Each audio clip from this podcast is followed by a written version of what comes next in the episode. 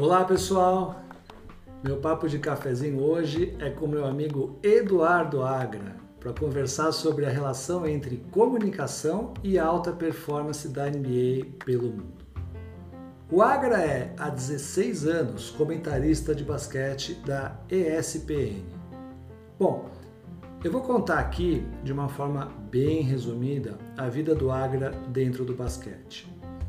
O Agra vive o basquete intensamente desde a sua infância lá em Recife. O seu pai, Newton Agra, jogou muito basquete e depois foi um dos melhores árbitros do Brasil. O Agra saiu de Recife e foi para São Paulo com 17 anos para jogar no Esporte Clube Sírio, que, aliás, é o clube que eu frequento desde que eu nasci. O Agra jogou no Sírio por seis anos e, com o Sírio, venceu o Mundial Interclubes em 1979. Ganhou medalha de bronze no Mundial das Filipinas em 78, que, aliás, foi o último título em que o Brasil ganhou uma medalha. Depois foi para os Estados Unidos e disputou quatro temporadas de basquete pela Universidade de Kansas. Voltou para o Brasil e jogou pelo Monte Líbano, Palmeiras, três temporadas pelo Corinthians, Pirelli e em seguida voltou para o Sírio, onde jogou por mais dois anos e encerrou a sua carreira como jogador de basquete. O Agra jogou 10 anos pela seleção brasileira, disputando uma Olimpíada e um Mundial. Bom, depois de toda essa trajetória vitoriosa como jogador de basquete, o Agra trabalhou por mais de 30 anos como professor de inglês na Associação Alumni. E, claro, que sempre que eu posso, eu chamo o Agra para desenferrujar o meu inglês nas aulas particulares. Agra, obrigado por ter aceitado o meu convite. É um enorme prazer ter você aqui no meu podcast, o Comunicafé. Tudo bem, Agra? Tudo bem, Edu? Boa tarde, um grande abraço para você, um grande abraço a todos. É um prazer estar aqui batendo esse papo com você, você que é um dos meus all-time favorite students, viu? É isso aí, é isso aí. Para a gente aquecer aqui, antes de entrar de cabeça no nosso tema, Tá. Conta, conta, conta pra gente aqui aquelas maiores façanhas que você tem mais orgulho de lembrar de toda essa trajetória maravilhosa que você tem no basquete. Bem, Edu, eu, como você sabe, você já falou na sua introdução, eu vim de Recife muito jovem para cá, né? E aos 18 anos eu estava na seleção brasileira principal. Então, uh, eu cheguei aqui em 7,5 e 7,5 eu estava na seleção, e 7,8, cara, eu estava num campeonato mundial das Filipinas, com três gerações diferentes do, do, basquete brasileiro. Eu joguei com o Bira, eu joguei com Hélio Rubens, né? eu joguei com Adilson, com Marquinhos, com Carioca, com Fausto, com aqueles grandes jogadores. E a minha geração, que foi do Oscar, do Marcel, do Gilson. Né? Então, de repente, com 20 anos, 18, 19 anos, eu me vi num campeonato mundial nas Filipinas, jogando contra os grandes jogadores da União Soviética, da Iugoslávia, da Itália lá do outro lado do mundo. Então, isso para mim foi uma coisa muito marcante.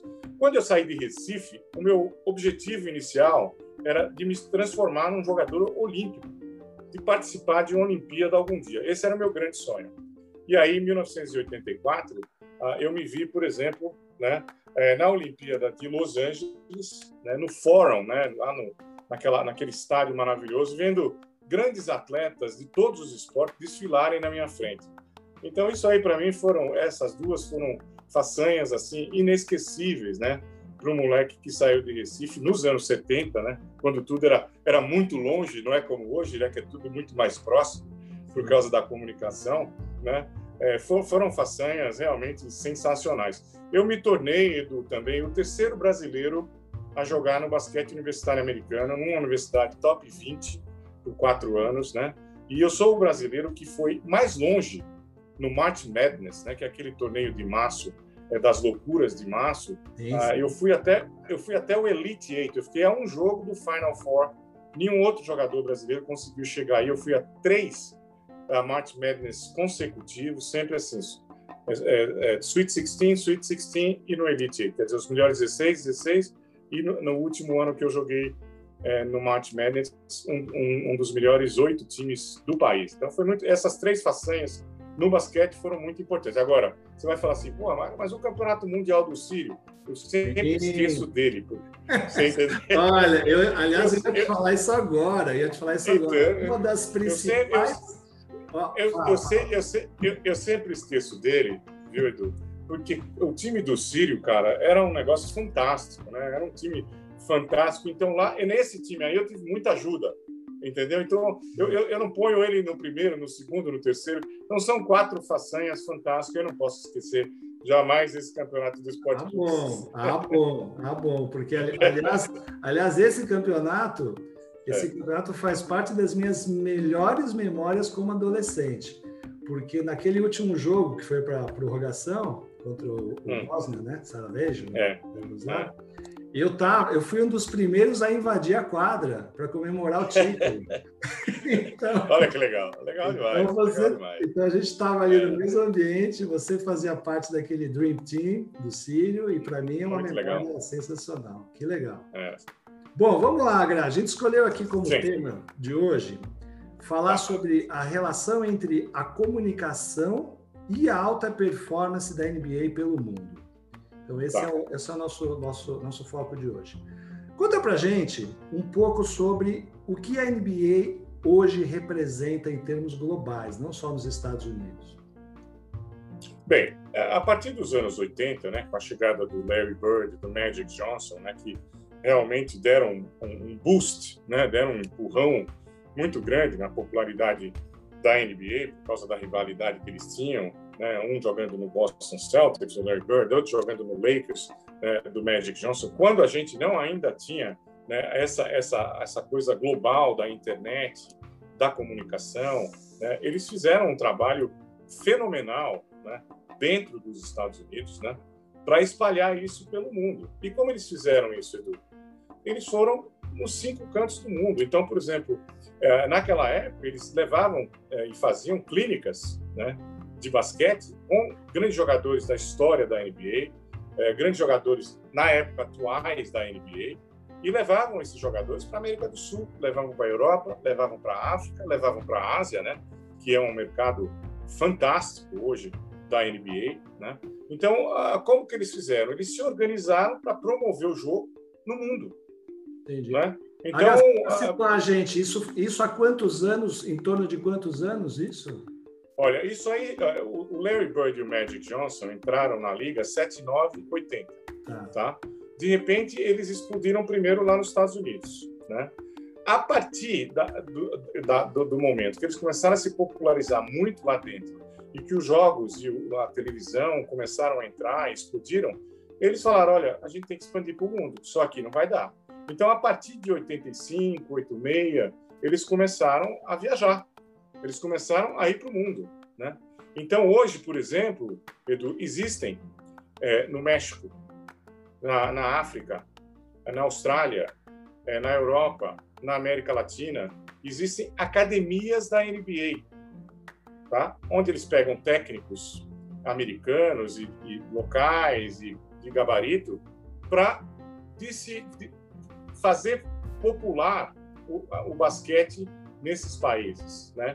E aproveitam os talentos. Por exemplo, hoje a gente tem, Edu, um número enorme de jogadores africanos na NBA. Né? A gente tem um número razoável, ainda é pequeno, mas tem, de, de asiáticos né? jogando na NBA.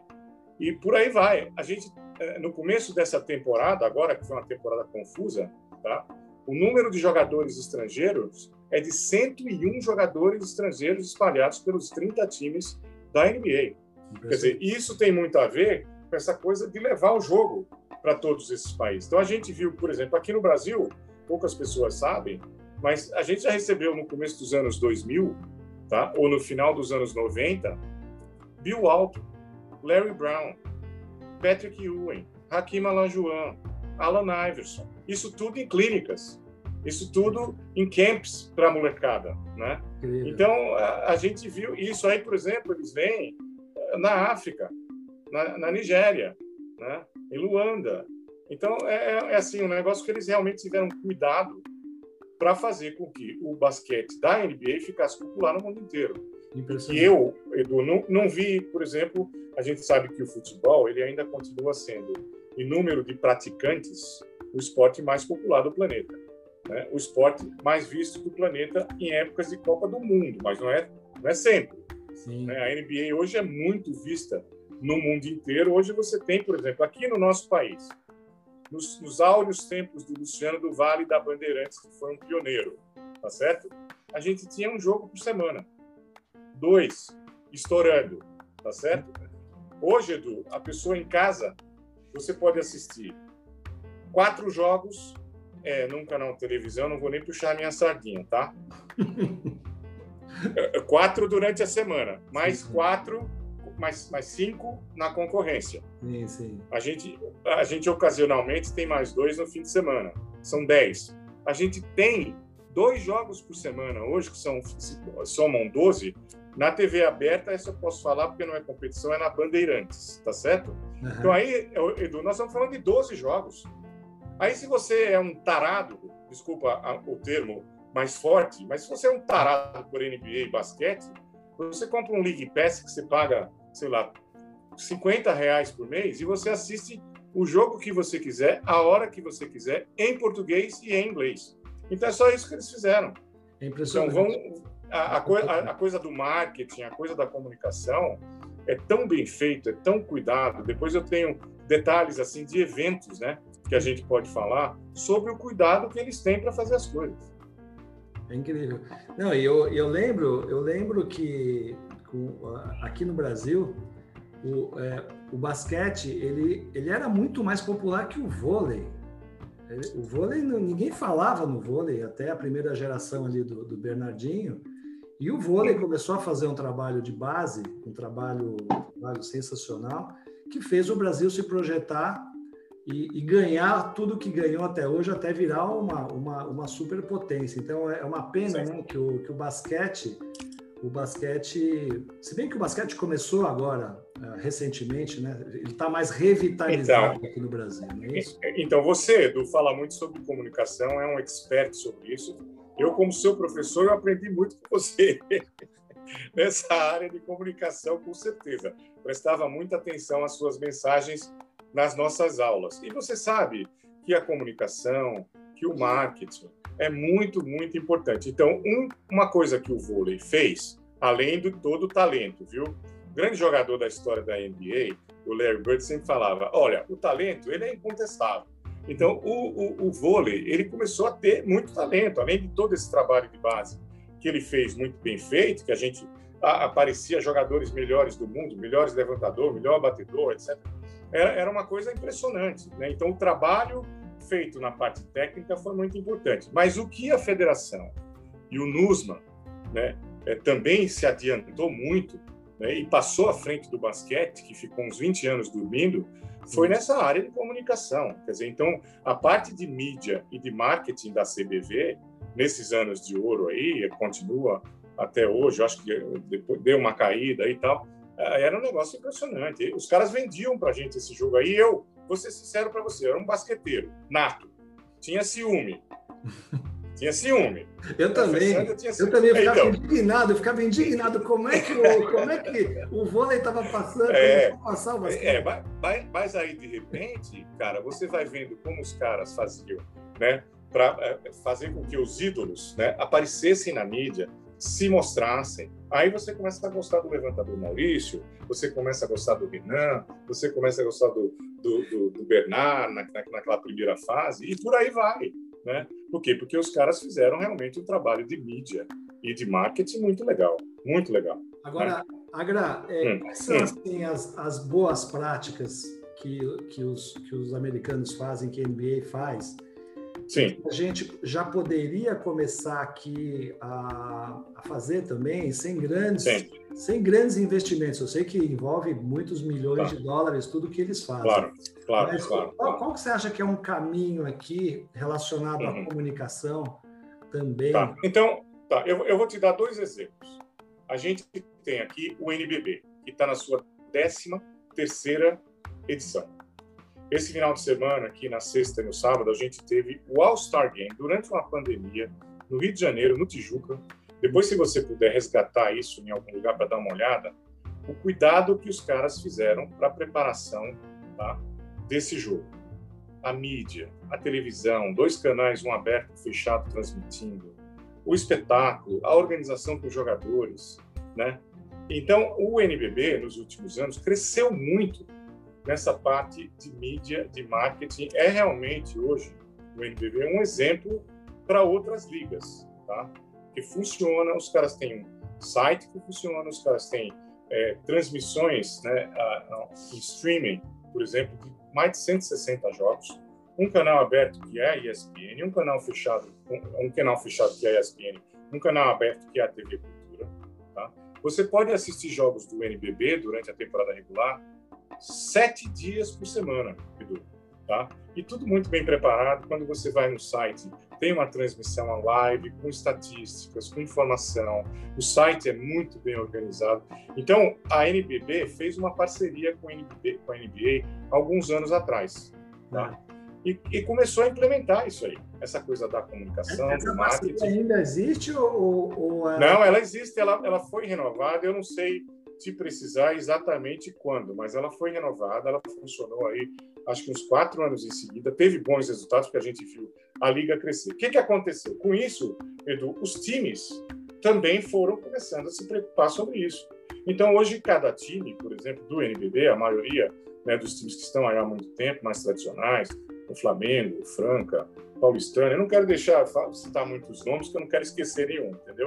Mas a maioria, se eu quero ter alguma informação, por exemplo, eu trabalho na terça, tá? Eu ligo na segunda-feira é, para a pessoa responsável pela, pela mídia e pelas relações públicas do, do, time do Paulistano, por exemplo, do Flamengo, do Franca. Eu tenho informação, ó, tem jogador machucado? Tem jogador que está no protocolo de Covid? Então, é uma coisa que funciona hoje em dia e que antes, por exemplo, na, na, a gente não tinha. Né? Aí o que, que aconteceu? O, o, o Gui Peixoto se elegeu como presidente da Confederação Brasileira e levou um time lá, o Ricardo Bacalhau, que trabalhou muito tempo, o Ricardo Trade, a gente chama ele de Baca, que trabalhou muitos anos com voleibol, ah, levou o, o, Fontinelli, o Carlos Fontinelli, o Marcelo de Souza, que são executivos hoje da CBB. A CBB hoje, por exemplo, tem um canal de televisão que transmite o Campeonato Brasileiro deles pelo primeiro ano. São 16 equipes disputando o Campeonato Brasileiro pela primeira vez esse ano, no ano de pandemia, tá? E que você entra no site da CBB, tem todas as informações. Tem um canal em streaming da CBN TV, que é o canal da CBB de televisão. Quer dizer, então, cresceu muito, acho que vai crescer mais ainda nos próximos quatro anos. E você me perguntou, como é que pode ajudar o campeonato o, o basquete brasileiro? Dessa forma. Porque a gente está vendo, tanto no NBB nesse Campeonato Brasileiro pelo primeiro ano. Né? As equipes se organizando, as equipes têm GM, as equipes têm fisioterapeuta, as equipes têm um cara que é, é, é analista de desempenho. Você Entendi. entendeu? Entendi. Então, quando eu jogava no Sírio lá, quando acabava o jogo, o doutor Rui Dip falava para mim assim: pô, você jogou bem hoje, pegou uns dois rebotes e tal. Hoje o cara tem um analista de desempenho com um computador no banco Entendi. E a maioria das equipes tem isso. Então, hum. o Campeonato Brasileiro da CBB, por exemplo, né, que foi montado às pressas, os times também, obviamente, o nível técnico é um, mais baixo do que o nível é, do NBB, mas é um começo. As equipes têm equipes no Paraná, tem equipes em Santa Catarina, São Paulo, Rio Grande do Sul, Rio de Janeiro, Minas Gerais. Então, é, eu tô, eu tô vendo o basquete brasileiro se espelhando no que aconteceu no NBB, na NBA, e tentando fazer aqui que funcione dessa forma. Sem dúvida. Agora, Agra, em termos assim, de intercâmbio, para a gente até ganhar assim, uma, um conhecimento, uma competência técnica, isso existe? Isso existe. É, existe. Já existe aqui no Brasil alguma, alguma, algum planejamento com a NBA? Como se faz no, no, no tênis, por exemplo? Você vai jogar lá um pouquinho, volta? Sim. Então, por, por exemplo, Edu, a, a NBA ela tem um sistema é, de franchise da NBA School, tá. Tá? que é para molecada que hoje existe. Eu fui, é, na verdade, um palestrante no lançamento desse projeto aqui em 2018, em Poços de Caldas, num clube chamado Caldense. Foi o primeiro juntamente com o Flamengo, tá? E na época, o Daniel Soares, né, que é o o diretor da NBA aqui no Brasil, da NBA Brasil, ele que estava tomando conta disso aí com Arthur Borelli, da Think Sports, eles falavam assim, isso era em novembro, eles falavam assim para mim, pô, Agra, a gente gostou muito, a gente queria que você fosse conosco nas aberturas aí quando der, porque a gente está pensando de até abril a gente abrir 18 escolas em alguns, algumas cidades e estados do país. Você topa? Eu falei, pô, eu topo. De repente, Edu, em maio, tinha 59 escolas. Nossa, em Pernambuco, no Ceará, em Alagoas, no Rio Grande do Sul, em Rondônia, no Amapá, sabe assim? Então, hoje, a gente tem mais de 100 NBA Schools no país inteiro. O que, que acontece? Todo mês de janeiro, todo mês de julho, eu também já fui palestrante lá para os técnicos, uhum. eles reúnem os técnicos das escolas de todos os estados do país. Isso aí, Edu, bancado pela NBA School, obviamente, com verba dos homens, né? Tá uhum. certo? Eles reúnem esses técnicos em São Paulo, normalmente é em São Paulo, né? Porque é, é onde estão a maioria das, das escolas aqui no sul, etc. Fica mais próximo. Mas eles trazem, por exemplo, uh, trouxeram, por exemplo, nesse, agora esse ano a gente não teve, mas em 2018, 2019, por exemplo, eu, eu estive presente e falei com os técnicos lá, que eu fui um dos convidados, tanto em julho como em janeiro. Os meus amigos de Pernambuco vieram todos. Os caras do, do, do, do Amazonas vieram todos. Eles trazem, bancam, o cara fica aqui uma semana num hotel com alimentação. Fizeram, por exemplo, no Clube Paineiras, no Clube Cílio, fizeram no Colégio Salesiano, aqui em São Paulo. Então, são mais de 150 técnicos, tá? com um técnico que vem americano especialista. Esse que veio, por exemplo, por último, né, é, era um cara que trabalhou com atletas da NBA, trabalhou com é, alguns times da NBA como assistente é, para desenvolver é, técnicas é, individuais, né? Então a gente tem sempre um técnico. Fora isso, por exemplo, eu já fui também a clínicas lá no clube, ah, é, como chama aquele clube lá, do lado do do lado daquele Colégio Santa Cruz. Eu sempre lembro, esqueço do nome. Sabe qual é esse clube que tem do lado ali? Sei, sei. Então, também fui a clínicas lá de um técnico, assistente técnico do Denver Nuggets, assistente técnico do Sacramento Kings. Então, é assim que a NBA está ajudando os países. Que legal. Está né? Tá ajudando os países a desenvolver. O Agra, em relação a, a, a, ao, ao extra-quadra, né? quando a gente olha a preparação dos jogadores da NBA, Tá. Gente, obviamente, quando a gente fala em alta performance, a gente eh, pensa na técnica, claro, mas Sim. também no preparo emocional do jogador. É, preparo que é brincadeira, né? Você, o basquete já é um jogo assim de um, um estresse é. incrível e para você hum. acertar ali a cesta de três pontos numa quadra lotada, berrando, não é fácil, não. É como o Stephen Curry, o LeBron James. Como, conta pra gente como é que é, qual que é a, o que, que a gente teria que aprender em relação a isso, o que, que eles, quais são as boas práticas voltadas para preparo emocional é, ah. pré-jogo, por exemplo? Por exemplo, é, eles têm um cuidado muito grande, a NBA, não só os times, mas a NBA, com jogadores jovens.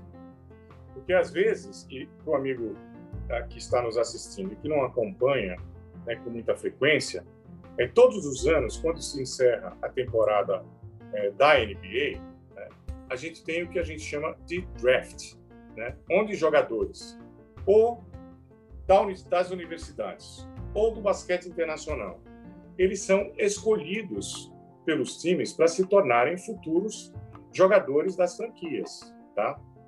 Então, é, esses jogadores jovens são duas rodadas de 30 jogadores é um, um jogador para cada time. Então, por exemplo, Los Angeles Lakers escolhe um, uh, como foi campeão, escolhe por último, e assim vai, tá? É como assim aquele, que esse jogo de rua, são, né? Cada um tira é, um para escolher. É, é, exatamente. E são, e são jogadores que normalmente são acompanhados né, pelos staffs de scouts, né? Durante um ano, dois, às vezes, e ver o cara jogar dois anos na universidade, ou ver o cara jogar na Europa, ou ver hoje, por exemplo, são jogadores estrangeiros da, draftados da Lituânia, da Croácia, da Sérvia, do Brasil. O Brasil já teve um número muito significativo de jogadores na NBA. Né? Nessa temporada atual, a gente tem o Raulzinho, o Felício, ah, o Didi está jogando ainda emprestado lá no, na Austrália, né? o Raulzinho Neto está lá também. Então a gente, mas a gente já chegou até 10, por exemplo, jogadores da NBA. E esses caras eles são observados, né, por, por olheiros dos times que vêm aqui até o Brasil. Por exemplo, o Bruno Caboclo jogar, que estava na NBA nessa temporada também no Houston, aí acabou sendo cortado. Mas, de qualquer maneira, eu sei que são duas rodadas do draft. Cada time escolhe dois jogadores. Tá? Esses jogadores, depois que eles são escolhidos, tá?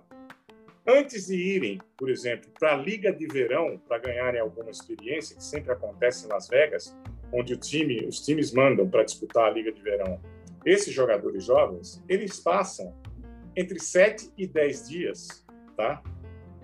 Enfurnados num hotel por 60, tá?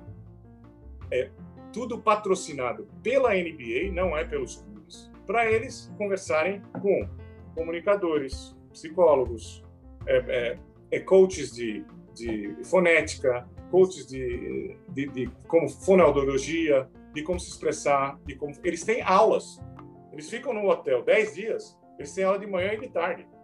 Porque certamente, né, Agra, quando a pessoa se sente melhor, é, claro. bem preparada, a autoconfiança ela, ela melhora drasticamente, né? Muito importante. Então, nós estamos falando aqui, Edu, invariavelmente, a média desses jogadores que entram na NBA é entre 20 e 21 anos. Quer dizer, são jogadores jovens que passaram um tempo é, na universidade ou foram jogar fora para poder voltar, porque você não pode pular mais direto do high school, quando você se forma no, terceiro, quarto colegial deles, tá? Antigamente, o LeBron James, por exemplo, o Kobe Bryant, esses caras eles foram do high school direto para a NBA. Você imagina, um moleque com 18 anos. É, entendeu? E aí, e aí, assim, o cara vai jogar é, o Kobe, por exemplo, ele foi jogar no Lakers. O LeBron foi jogar no Cleveland, que não era um time muito forte. Mas, de repente, você vai jogar na NBA com 18 anos e, normalmente, de famílias humildes, né, que normalmente funciona assim, né, que, de repente, o cara acorda um dia e no outro dia tem 2 milhões de dólares na conta. Pois é. Quer dizer, então, esses caras, eles têm que ter todo esse apoio psicológico, né, todo esse apoio é, é, profissional para terem equilíbrio, para saberem como se portar, para saberem como ir numa coletiva, para saber o que falar, como se expressar, falar bem, né? É, é, muito importante se comunicar, você sabe bem disso aí. Então, tudo isso aí, depois que eles saem desse cursinho, tá? a NBA mantém um radar para ver como é que as equipes estão se comportando com esse pessoal jovem. Então, muito raramente você vê jogadores que têm muito sucesso imediatamente, que são jovens, saindo muito da curva. O cara tem sempre as respostas corretas, ele é, ele, ele é sempre brifado é, antes dele ir para as né? coletivas, as coletivas é de... né? uma assessoria de imprensa, provavelmente é. todo apoio psicológico, é. Então, é, sim, não, com certeza, psicólogos, fonoaudiólogos, é, gente que é do ramo, por exemplo, jogadores, por exemplo, eu vou dar um exemplo prático tá? Uhum. Prático. O Leandrinho e o Thiago Splitter, né? O Leandrinho foi só esse ano, mas o Thiago Splitter, por exemplo, está indo para a sua é, segunda temporada lá no, no, Brooklyn Nets, tá? Ele foi contratado para ir lá para ser um mentor técnico, tático e psicológico dos jogadores jovens. Incrível. Entendeu? O Steve Nash, por exemplo, que alguém, alguém falou assim, ah, esse time do Brooklyn Nets está bom, etc. Mas o Steve Nash nunca teve experiência como técnico. Não, ele teve. O Leandrinho, que estava jogando no Minas até a temporada passada, em 2019, né, ele teve essa oferta do Steve Kerr, porque ele foi jogador do Steve Kerr, para virar um mentor técnico psicológico de apoio dos jogadores jovens desse ano do Golden State Warriors. Tá? Ele foi para lá, no lugar de quem?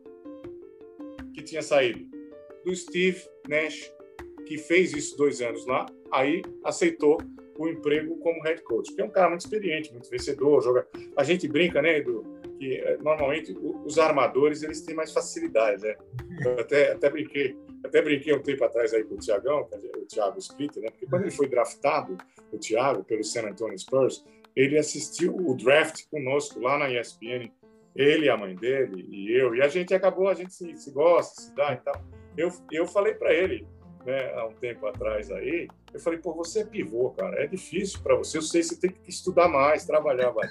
Os, os, os armadores têm uma visão melhor. Então, para o Leandrinho, eu acho que foi um emprego que caiu como uma luva, entendeu? Então, ele, ele na, desculpa, ele, na verdade, ele está lá encarregado de cuidar dos caras jovens todos os dias, na quadra, quando vê é alguma é coisa que é precisa é fora, fora da quadra. Né? É, eu acho bacana, né, a graça, essa visão de você valorizar o, a pessoa experiente, a pessoa que já passou por lá e, e, e, e saber o valor dela para alavancar outros atletas, outras Sem pessoas. E, e, e, às vezes, Edu, por exemplo, o público, né, em geral, ele conhece é, grande, os grandes jogadores. Por exemplo, o Thiago é campeão da NBA com o San Antonio Spurs, né?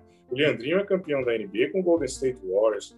Então, os dois são dois caras dentro do basquete da NBA. O Leandrinho faz sucesso no Phoenix Suns desde que foi é, companheiro do Steve Nash lá atrás, né? Então, depois foi para o Golden State, foi campeão lá também. Quer dizer, então, são dois caras muito respeitados dentro da NBA. E o nosso público aqui, ele conhece o jogador só, sabe? Agora, lá eles reconhecem que esses caras, eles podem é, mostrar para os jovens jogadores, né, não só a parte técnica, mas principalmente, como você perguntou, a parte psicológica, né?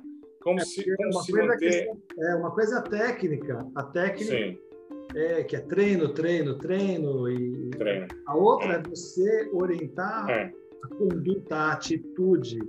É, uma, uma, coisa que eu acho sensacional nos Estados Unidos, é, especificamente também na NBA, é, é, o, é, a, é a calma e o respeito que o, o, a, que o time que perdeu tem em relação ao outro. A, sabe, o que eu vejo muito, no, vou generalizar agora, claro, ah. Eu vejo muito aqui na questão do, do, do, do latino, é aquela coisa, aquela nervosismo, o outro como inimigo, né? Você quer, se você perdeu, lá eu percebo que quando acaba o jogo, eles reconhecem, reconhecem que o adversário é o adversário, não é o inimigo. Então, Isso. o preparo, o preparo psicológico, ele, ele, ele pode ser percebido principalmente nas derrotas, na minha visão. É uma questão é uma questão de equilíbrio. Poxa, eu perdi hoje, mas deixa eu ver eu vou melhorar para o próximo, né? É, é. Agora, Agora Edu, você me, a, gente, a gente falou sobre jogadores jovens, né? Os jogadores experientes e as grandes estrelas, né? a, a gente vê que eles é, é um processo. Eles começam mais lentamente e vão aprendendo com o tempo. Então, eu acompanho o LeBron James, tá? desde o início da carreira dele lá atrás até os tempos dele de Miami primeiro, depois os tempos de Cleveland e agora os tempos de Lakers. Então eu tive o prazer e o privilégio de acompanhar duas finais de NBA em loco, em loco, tá? Que você ia para treinos pré-jogo, treinos pós-jogo, coletivas pré-jogo, coletivas pós-jogo. E a gente via esses caras todos todos os dias, porque a NBA tem um esquema fantástico, é tudo muito organizado, os caras chegam em determinado horário, dois jogadores e um técnico, etc, etc. Você é tudo super, super organizado. Precisão, né? A palavra. É, e eu, eu, é, eu pude ver né, o amadurecimento psicológico desse que para mim, desse que para mim, que eu vi ao vivo em duas finais por 25 dias cada vez. É o maior jogador do mundo consistentemente desde 2011, que é o LeBron James. E é impressionante. E eu vi. Dele, ah, é demais. Dele, demais. Né? demais. É, Edu, ele está na 18 temporada, aos 36 anos, cara. Você olha, por exemplo, as performances. Eu não estou falando de número. Porque às vezes você fala de número, o número tem um significado grande, mas postura psicológica de líder, postura psicológica é, e, e vocal, sabe? De como comandar. E eu vi ele amadurecer com isso aí. E aí entra os, entra os clubes, aí entra o apoio psicológico, aí entra o apoio de gente que está lá junto dele, entendeu? Então, na primeira coletiva que eu fui dele, tá? Primeira coletiva em Miami, não esqueço nunca. Depois de ser derrotado em casa depois do primeiro jogo, ele, o, o Dwayne Wade e o Chris Bosh. Não tinha visto antes. Opa, desculpa. Não tinha visto antes ele. Uhum. Fui nessa primeira aí. Era uma das minhas obrigações lá, né? Aí, eu pensei com meus botões. Pô, esse cara não sabe perder. Esse cara é arrogante. Esse cara é metido. Você entendeu? Passou esse campeonato que ele ganhou, tá? E mesmo depois de ganhar, nas coletivas, era marrento. Entendi. Entendeu? Entendi. Encontrei com ele três anos depois, na primeira coletiva antes de um treino, para as finais contra o Golden State Warriors. Essa aí de Miami foi contra o San Antonio. Aí, bati o olho, né? me vi diante desse cara, tranquilo, inteligente nas respostas, é, sabendo torear jornalistas que às vezes têm algumas perguntas capciosas, é, valorizando né? a equipe, valorizando a equipe, valorizando o, o, o, trabalho do time, sabe? E eu falei, putz, olha como mudou esse cara. E eu tenho certeza, Edu, que não foi um processo que ele fez sozinho. Com certeza ele teve apoio de pessoas ao seu redor, das equipes, de psicólogos e de gente que fala, ó, oh, cara, não é bom você falar assim, entendeu? Então essa parte de comunicação, de mídia da NBA, eles dão um show nisso aí, cara. É impressionante. Impressionante. Legal. Que legal. E escuta, e o, me conta uma coisa agora. Que, qual, hum. Quais são as chances do meu time, do Chicago Bulls, entrar, entrar na. Só fazendo uma brincadeirinha, né? Não é. sei se pode fazer um jabá. É antigo até isso aí, isso é coisa de dinossauro, mas dá para tomar uma Kaiser antes de responder essa? Não, olha, Edu, é assim, Como ó. É que você fosse falar assim, pergunta lá no posto Ipiranga, né? pode ser também, pode ser também. O Pedro, o Pedro ia ficar feliz. Não, é assim, então, ó. É, é, é um é time jovem que tem muito talento. O líder do time que foi um All-Star esse ano, Jack Lavine, que tem jogado bem desde a temporada retrasada, tá? É um cara que pontua, é um cestinha nato, é um cara que é bom líder. Ele tem 25 anos só, cara. O time titular, que tem aquele Lauren Marketing, né, que é o cara é, que é o, o, o, menino lá da, da aquele país nórdico, que agora eu não lembro o nome, mas é um cara, é um bom jogador que jogou na Universidade do Arizona.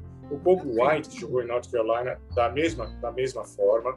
É, é, da Finlândia, é, exatamente. É da, o, o Marvin. Então, eles têm um núcleo muito jovem, com um jogador que tem 25 anos, só que é o líder, um veterano, tá? Mas mais importante, dirigido por um técnico chamado Billy Donovan, que era o técnico do Oklahoma City Thunder, tá? Bateu na trave lá um monte de vezes, é, teve que dirigir uns cabeçudinhos, né? Uh, Russell Westbrook, James Harden, Kevin Durant, esses caras tudo junto não dava certo. Ele é, é, é, um, é, um, dos poucos técnicos, né, junto com o Jay Wright, com o Dean Smith, com o John Wooden, Dean Smith, North Carolina, John Wooden da UCLA, é um dos poucos técnicos da história do basquete universitário americano que tem é, dois campeonatos universitários. Só que o dele, pela Universidade da Flórida, ele foi bicampeão em seguida, né? Então é um cara muito competente justamente para lidar com núcleos jovens. Então o time já reagiu bastante. Hoje, por exemplo, o time estaria classificado para os playoffs da NBA, lutando para ir oitavo, nono, às vezes tem oscilado, mas já ficou em quarto é um time que estaria brigando para voltar, voltar aos playoffs. Faz muito tempo que não vai. Né? Então, eu, eu acho que com o Billy Donovan os caras acharam um caminho, sabe? Se não for esse ano, eu acho que com o talento jovem que tá, tem lá, eu acho que pode melhorar bastante, Edu. Agora, eu não sou muito bom de dar palpite, não. Meus palpites são tudo furados, mas eu acho que esse, esse, esse vai. Depois, depois que acabar aqui, eu vou mandar para você um vídeo, é. tá? Sobre o último palpite que eu dei nas hum. finais da NBA há dois anos atrás, que depois disso eu me aposentei, eu fui rebaixado, tá bom? Perdeu credibilidade. muito, é. muito obrigado. A gente precisa continuar esse papo. Vamos achar outros temas aí para discutir, que é muito agradável conversar com você. Você é um cara, você é um contador de histórias.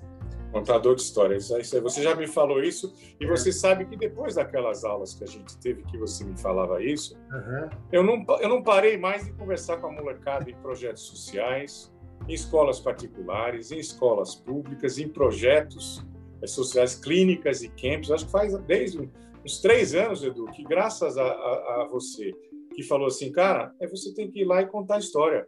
É. Não adianta você fazer muito, muito oba-oba, não. Você conta a história como ela é, como ela foi, e acabou.